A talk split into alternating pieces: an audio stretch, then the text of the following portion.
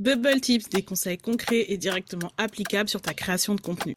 Alors aujourd'hui, on va parler rédaction de bio Instagram et notamment des erreurs courantes que je peux relever en audit ou lorsque je mets ma casquette de détective sur ID. Alors, il y en a 10 dans ce Bubble Tips et du coup, il sera coupé en deux parties. On démarre avec les cinq premières. La première erreur, c'est de mettre uniquement ton prénom dans ton nom d'utilisateur. Tu sais, c'est la partie qui est en gras dans ta bio. C'est vraiment la zone où tu peux optimiser ton référencement sur Instagram. Donc la règle sur cette zone en gras, c'est des mots-clés, des mots-clés, des mots-clés, sauf si tu es une personnalité publique et que tu es connu mondialement pour ton nom et ton prénom. Dans ce cas, tu peux mettre uniquement ça dans ton nom d'utilisateur. Mais en attendant, favorise les mots-clés. Deuxième erreur, vouloir parler à tout le monde.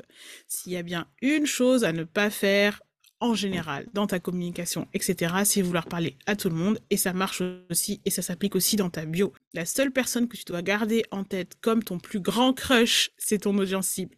Quand tu rédiges ta bio Instagram, adresse-toi directement à elle et n'essaye surtout pas de parler à tout le monde. Troisième erreur, mettre des hashtags tout court.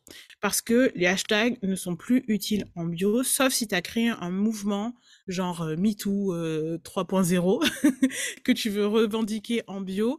Sinon, tu peux oublier les hashtags en bio. Quatrième erreur, les private jokes, les abréviations que seul toi et ta BF comprennent. Fais en sorte que chaque mot soit compris par ton audience idéale. Fais en sorte que chaque mot soit impactant pour elle et lui donne envie de te suivre. Cinquième erreur, être trop longue. C'est exactement comme, tu sais, cette petite introduction que tu vas pouvoir faire en interview, etc. L'idée, c'est que ce soit concis, facile à comprendre. Bah, c'est pareil pour ta bio, ça doit être concis, facile à lire.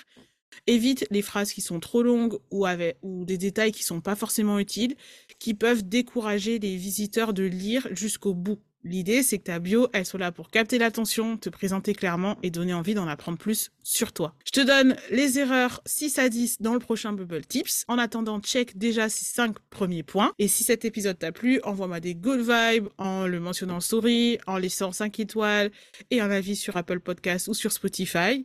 Merci pour ton écoute, bravo pour ta détermination et on se retrouve très vite pour un nouveau Bubble Tips.